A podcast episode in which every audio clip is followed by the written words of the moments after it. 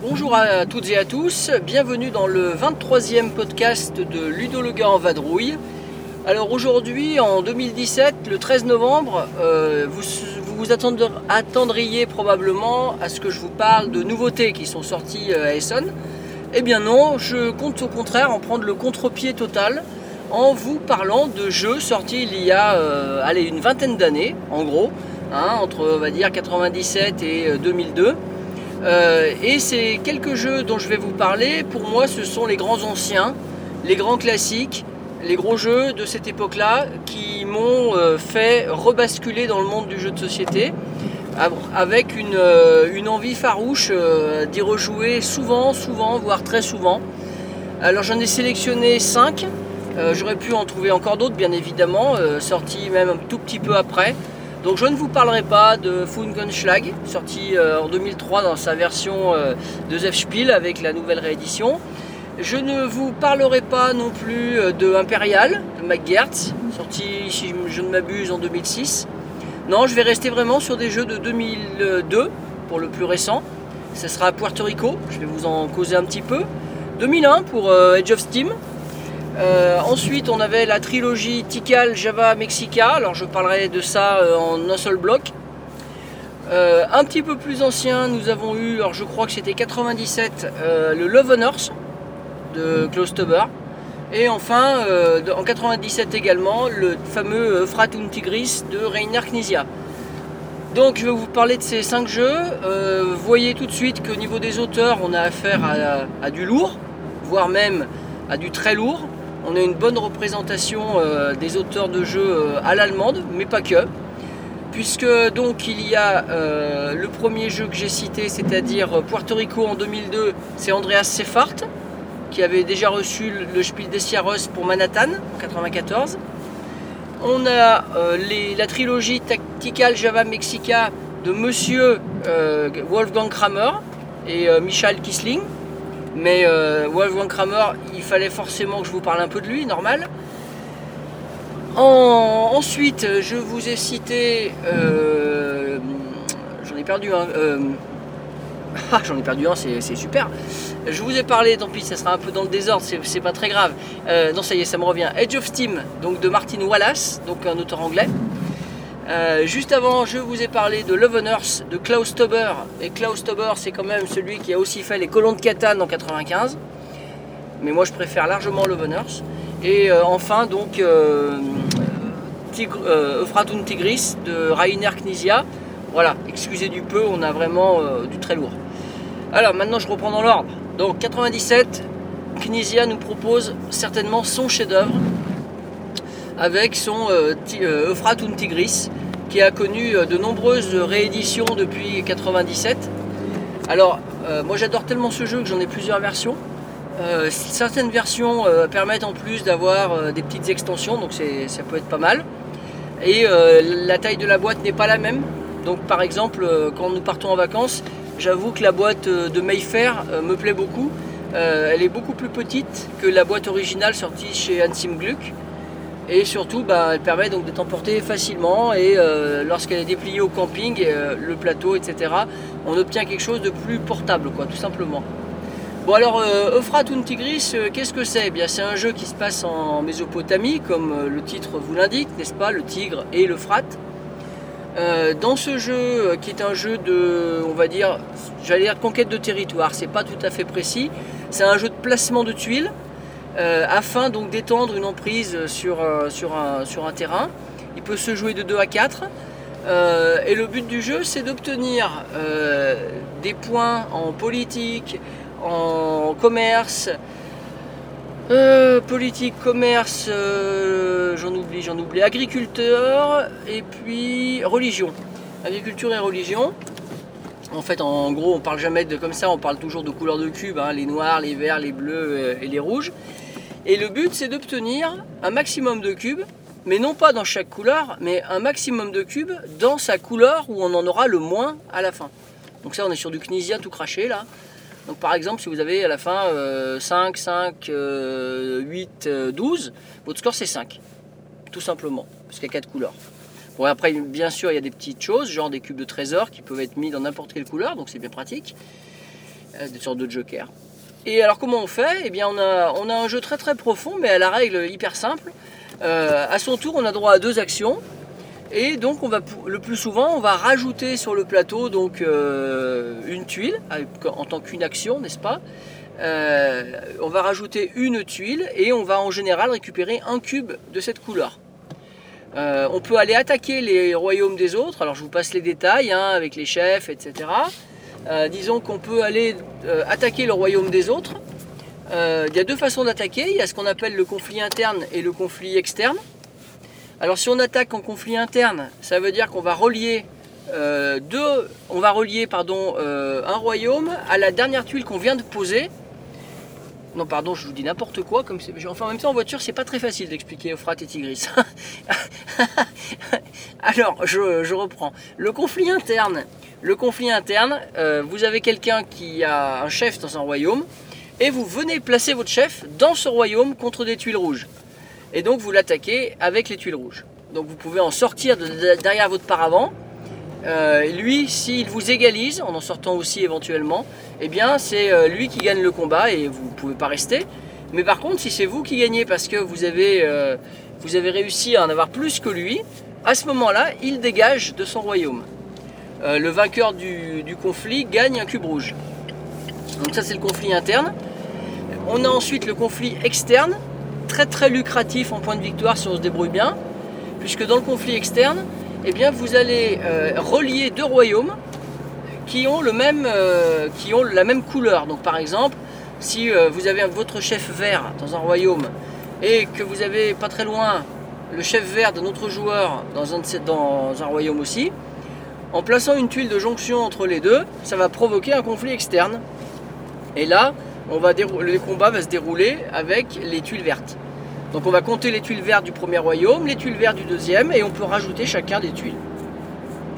Ce qui est très lucratif, c'est que la personne qui doit dégager va dégager avec toutes ces tuiles euh, vertes, par exemple dans cet exemple, qui étaient sur le plateau. Donc ça va créer des trous, ça va modifier la donne. Et surtout, les tuiles vertes dégageant euh, le joueur qui gagne le conflit va remporter autant de cubes verts qu'il y avait de tuiles vertes qui ont dégagé. Je vous laisse imaginer qu'on peut potentiellement se faire des gains de 5-6 cubes sans problème. Ensuite, il y a 2-3 autres petites finesses dans ce jeu. On peut par exemple avoir 4 tuiles de même couleur euh, à coller. Et au moment où on met la quatrième tuile sur le plateau, on peut décider de les retourner, les tuiles, et mettre un monument qui aura donc, par exemple, si c'était 4 tuiles vertes, on aura un monument qui sera vert couplé à une autre couleur, bleu, noir ou rouge. Et ce monument est placé dessus, les quatre tuiles à l'envers. Et à ce moment-là, à chaque tour, euh, le joueur qui, est, euh, a le chef vert ici ou le chef noir, si c'est un, monument euh, vert-noir, eh bien, va remporter un cube s'il est possesseur du chef de, son royaume de la bonne couleur. Donc autrement dit, c'est une manne de points de victoire, mais c'est aussi véritablement un, objet très attractif pour les autres joueurs qui n'ont qu'une envie, c'est de venir vous le chipper. Donc quand on joue à ce jeu, il y a plusieurs choses à, anticiper, à penser. Euh, la première chose, c'est qu'il faut penser à avoir des cubes de toutes les couleurs. Si vous remarquez qu'un joueur euh, est vraiment à la rue sur une couleur, par exemple, il n'arrive pas, vous vous en rendez compte, à attraper des cubes noirs, eh bien il faut tout faire pour l'empêcher d'en récupérer par la suite. Clairement, parce que s'il a très très peu de cubes noirs, il aura beau récupérer quelques trésors, il n'a quand même pas beaucoup des trésors, hein, surtout à 4 joueurs, ça, les divise beaucoup plus.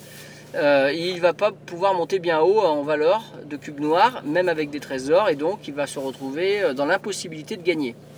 Donc ça c'est la première façon de s'en sortir face à un joueur qui aurait pris du retard.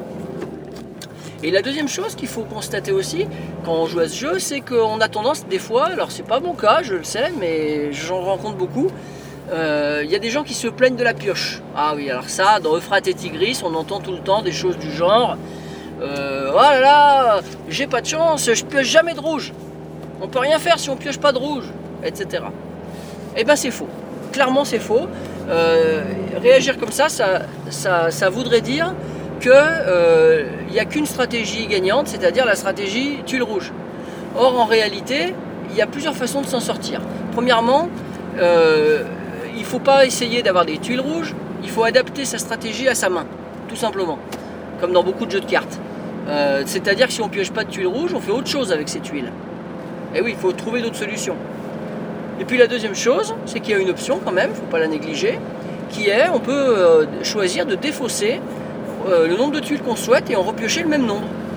Donc, à partir de là, si véritablement on ne peut pas se passer de tuiles rouges, eh ben on n'a qu'à de temps en temps faire cette, euh, option-là afin de, faire tourner sa main.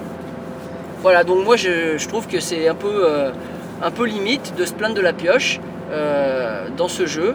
je pourrais même dire à l'inverse que si on pioche pas de tuiles noires, eh ben ça sera pareil. On, aura, on pourrait dire oh là là, j'ai pas de tuiles noires. Comment tu veux que je récupère du noir, des cubes noirs?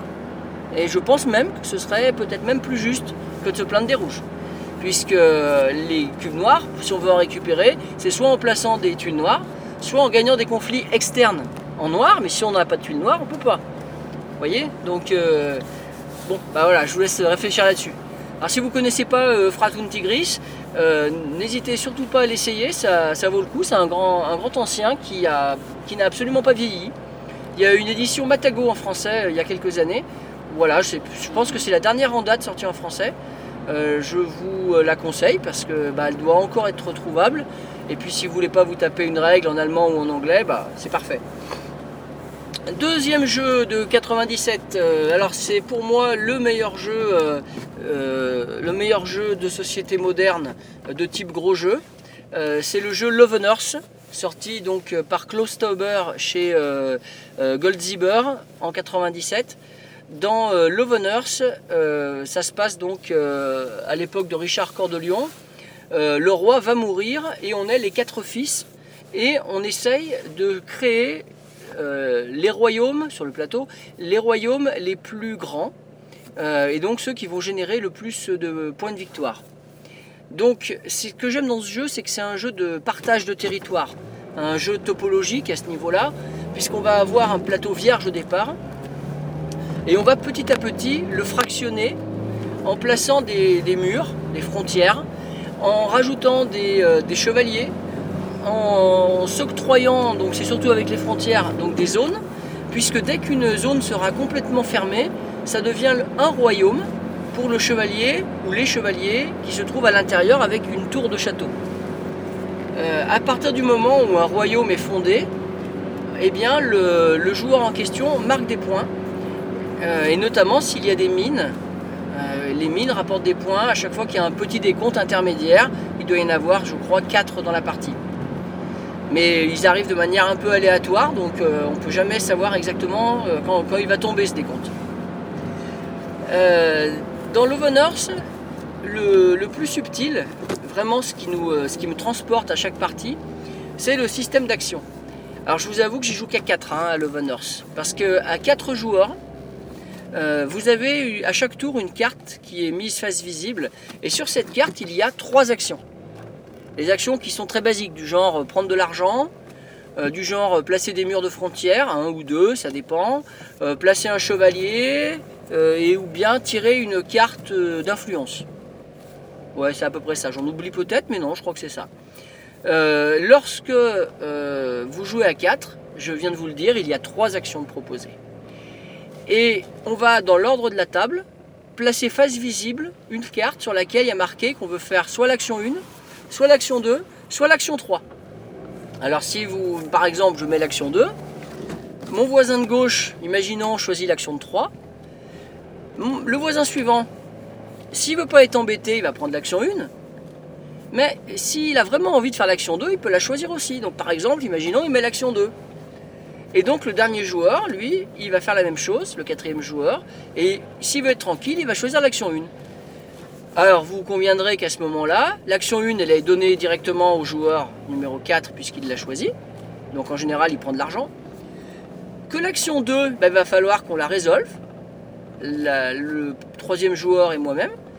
Et l'action 3 sera donnée directement au, au joueur numéro 2 puisqu'il était le seul dessus. Et c'est là qu'on rentre dans quelque chose d'absolument génial, puisque l'action numéro 2, qu'on voulait vraiment deux personnes autour de la table, eh bien, il va falloir qu'on s'entende. Et on va se faire une sorte d'enchère, une discussion euh, euh, les- complètement ouverte sur euh, qu'est-ce que je peux te proposer pour faire l'action. Et donc, le plus souvent, c'est de l'argent qui va être donné.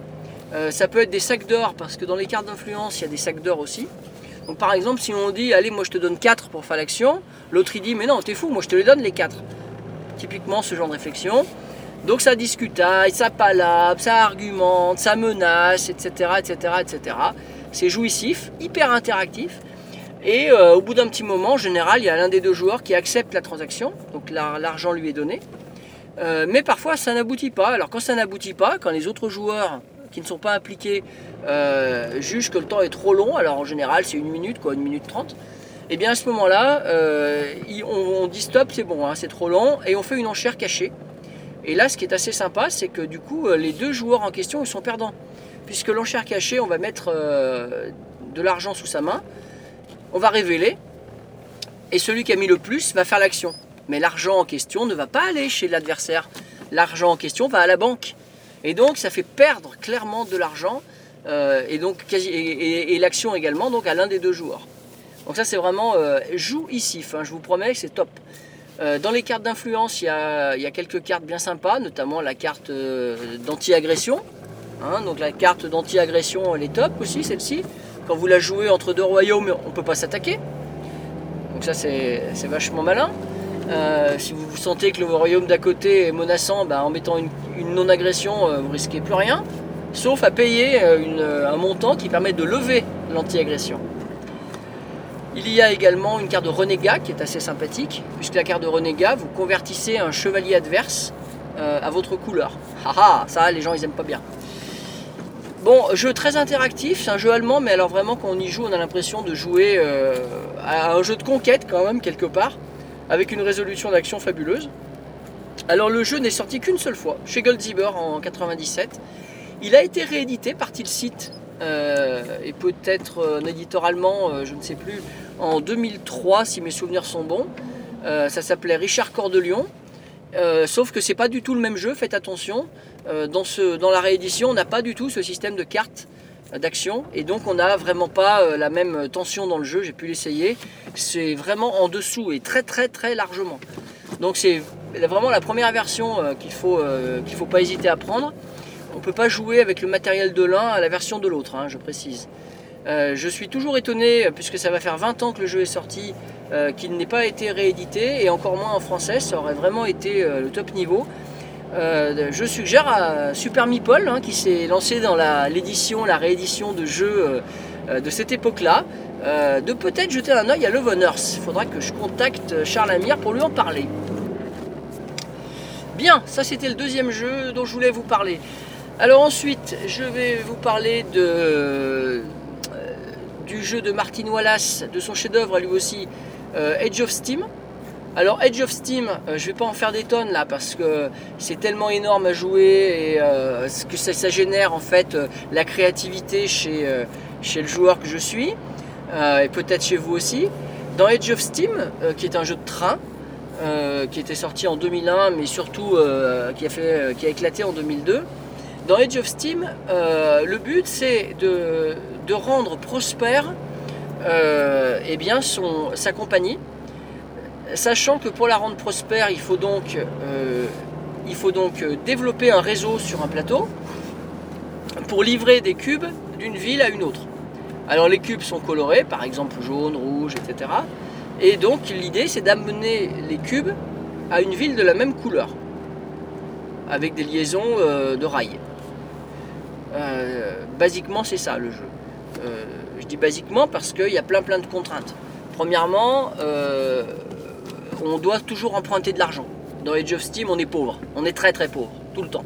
Et donc on prend des titres. Mais sur les titres, à chaque fois qu'on prend un titre, on sait aussi qu'on devra rembourser. Alors quand par exemple on prend un titre de valeur 5, c'est toujours 5 les titres, on sait qu'on va devoir rembourser 1 à chaque tour. Moralité, plus le jeu avance, plus on prend des titres, mais uniquement pour rembourser les emprunts. Et donc il est important d'arriver au point d'équilibre à un moment donné. Et les points d'équilibre, ça voudra dire qu'on est capable euh, de ne plus emprunter puisqu'on gagne suffisamment pour euh, vivre un tour de jeu plein et rembourser les emprunts précédents évidemment. Euh, donc l'équilibre on l'atteint comment? Eh bien en ayant construit sur le plateau des liaisons et en livrant des cubes, puisqu'à chaque fois que vous livrez un cube en passant par exemple sur trois tronçons, eh bien 3 tronçons veut dire 3 points sur la piste de score qui est autour du plateau. Et donc en général, quand on arrive autour de 10 points, c'est là à peu près qu'on rentre à l'équilibre. C'est une généralité. hein. Euh, ce qui est très très sympa dans Edge of Steam, c'est qu'on rencontre euh, également des enchères pour l'ordre du tour. Alors ça c'est top de chez top. Euh, les enchères de l'ordre du tour en début de partie et en début de chaque tour, il y a une entre je crois entre euh, 6 et 10 tours. Ouais, il me semble, Edge of Steam. Donc à, l'enchère, on va enchérir pour euh, rester dans la course. On n'enchérit pas pour être premier, on enchérit pour, pour ne pas être dernier. Et euh, le premier qui passe, il est dernier, etc. Euh, et seuls les deux premiers payent tout. Donc si vous êtes à 6 joueurs, eh bien peut-être c'est intéressant de ne pas passer tout de suite, mais de vous dire que vous passerez un peu plus tard, quitte à hum, quitte à, passer quand même, ne pas être premier, mais si vous êtes troisième ou quatrième, vous payerez que la moitié de ce que vous aviez dit. Donc euh, c'est très utile. Euh, alors l'in- l'intérêt de, de l'enchère, c'est que ça vous permet de choisir une action spéciale. Et bien sûr, on les choisit dans l'ordre de résolution de l'enchère, donc euh, autant être premier quoi. Enfin dans les premiers, pas trop loin. Les actions spéciales qui vont permettre de construire avant les autres, qui vont permettre de livrer avant les autres. Très utile quand il n'y a pas beaucoup de cubes, par exemple sur le plateau. Euh, les actions spéciales, ça peut être d'augmenter euh, une locomotive. Les locomotives, c'est le, nombre euh, de tronçons qu'on peut parcourir avec un cube à son tour. Donc si par exemple vous avez une locomotive de valeur 2 et que sur le plateau vous livrez à 3, vous pouvez pas, vous n'avez pas le droit parce que c'est trop loin. Donc il vous faut impérativement une locomotive dans ce cas-là. Bon, etc., etc., etc. Je ne vais pas rentrer plus dans les détails. Il faut savoir que pour Age of Steam, euh, le, principal intérêt, à mon avis, c'est que le jeu dispose d'un nombre d'extensions euh, absolument phénoménal. Euh, extensions qui ont été faites à la fois par Martin Wallace, également par euh, John Borer, donc l'américain avec qui il avait, avait, aidé à développer le jeu à l'époque. Euh, et puis surtout par des fans qui se sont mis à créer des cartes. Bon, moi j'en ai fait quelques-unes aussi qu'on trouve, euh, euh, qu'on a pu trouver à Essonne par exemple. Et il y en a donc également sur le board Game Geek qu'on peut télécharger. On peut jouer donc maintenant au jeu à 1 parce qu'il y a des cartes solitaires. Je pense à euh, Ted Alspatch de Bézier Games qui en a sorti une ou deux. Je pense à la carte de Puerto Rico par exemple. Et on peut jouer à 6 et je crois même qu'il y a des cartes qui permettent de jouer jusqu'à 8. Euh, si je ne dis pas de bêtises, mais j'ai jamais essayé. Euh, Edge of Steam, c'est un méta-jeu hein, dans ce sens-là. Et franchement, c'est exceptionnel. Euh, la partie dure toujours par contre un peu longtemps. On est sur une partie de 3 heures. Nous, à chaque fois qu'on joue, c'est ça, hein, c'est 3 heures. Entre 2h50 et 3h15, quoi. Voilà. C'est vraiment 3 heures la durée. C'est toujours exceptionnel en tension. C'est un jeu d'ambiance, comme diraient certains. Euh, parce qu'effectivement, notamment dans la phase d'enchère, ça queen, ça queen et ça queen vraiment. Edge of Steam de Martin Wallace, donc sorti euh, chez Warfrog à l'époque, et qu'on trouve aujourd'hui réédité sous le nom de Steam, euh, et également par John Borer qui l'a ressorti en l'appelant Edge of Steam, voilà, aux États-Unis. Ensuite, la trilogie de Wolfgang Kramer et Mich- Michael Kisling. Donc cette trilogie, c'est la fameuse trilogie Tikal Java Mexica. Tikal Java Mexica, c'est un univers avec un, un système à peu près commun euh, que, que Monsieur Kramer a mis en place dans les trois versions. C'est-à-dire qu'en gros, on va explorer un terrain et on va alors soit exhiber des temples, ça c'est dans Tikal, soit on va euh, euh, donc exhiber des temples en creusant, soit construire des sortes de villes dans euh, Java, dans- au milieu des rizières, soit on va euh, créer dans euh, Mexica, alors il va y avoir des canaux qui vont permettre de relier des quartiers de la ville de Mexica. Voilà. On a, on, a, on a une similitude de mécanismes, mais c'est pas du tout les mêmes jeux, il faut être très clair.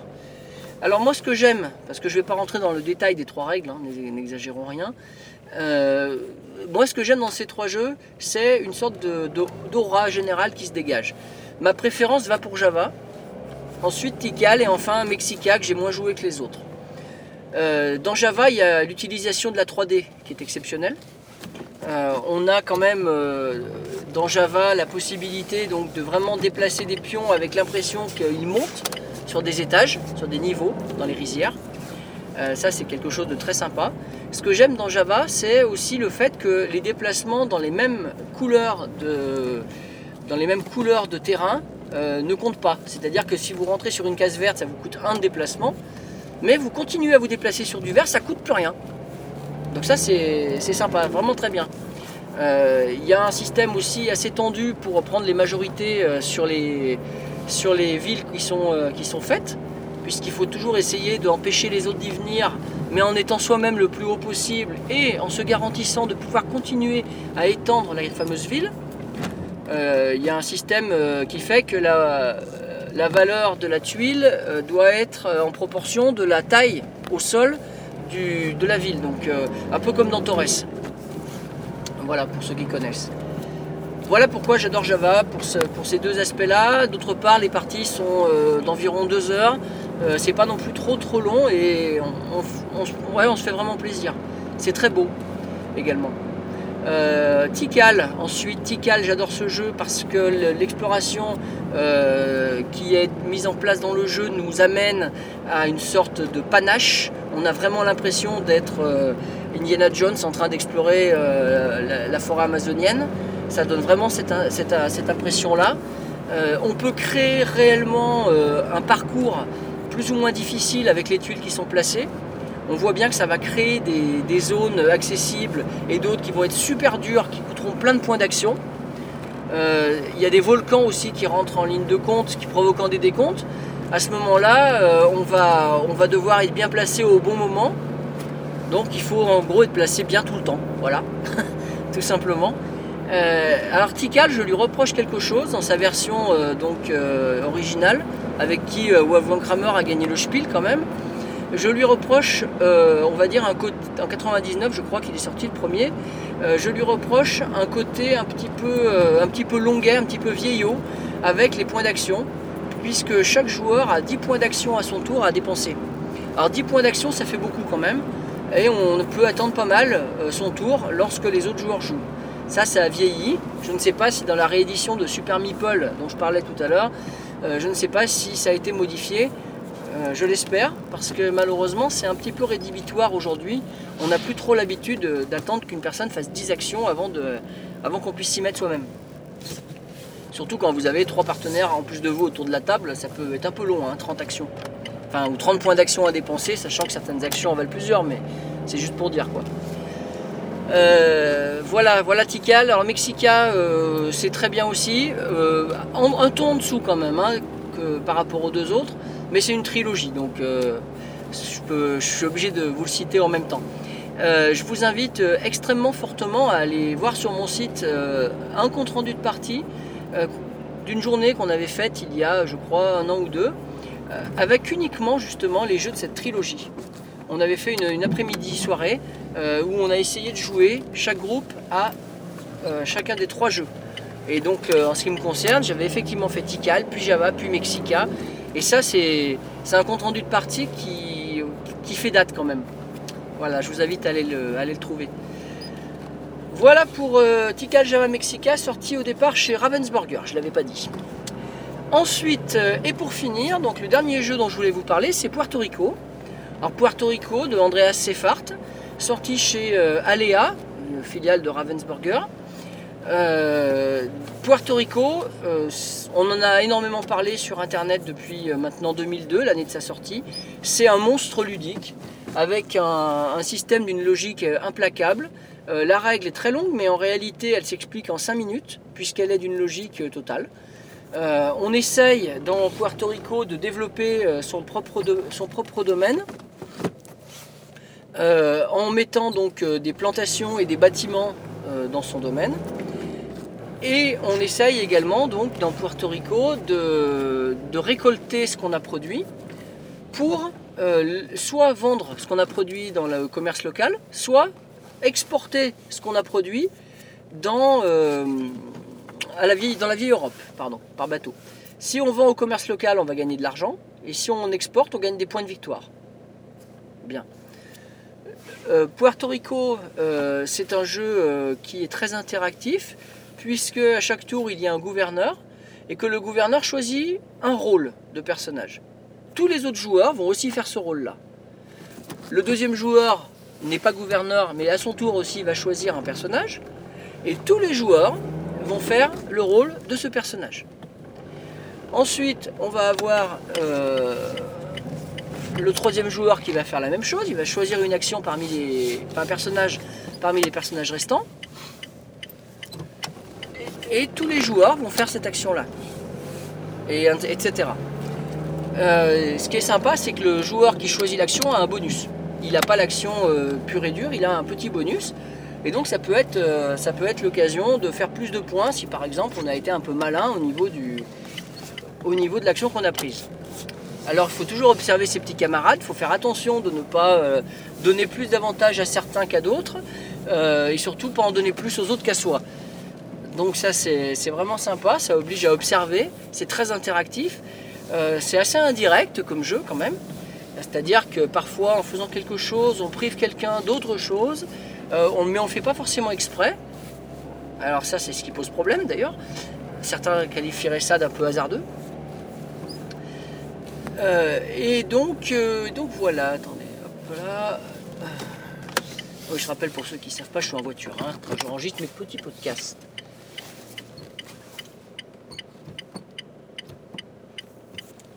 Alors, je reprends.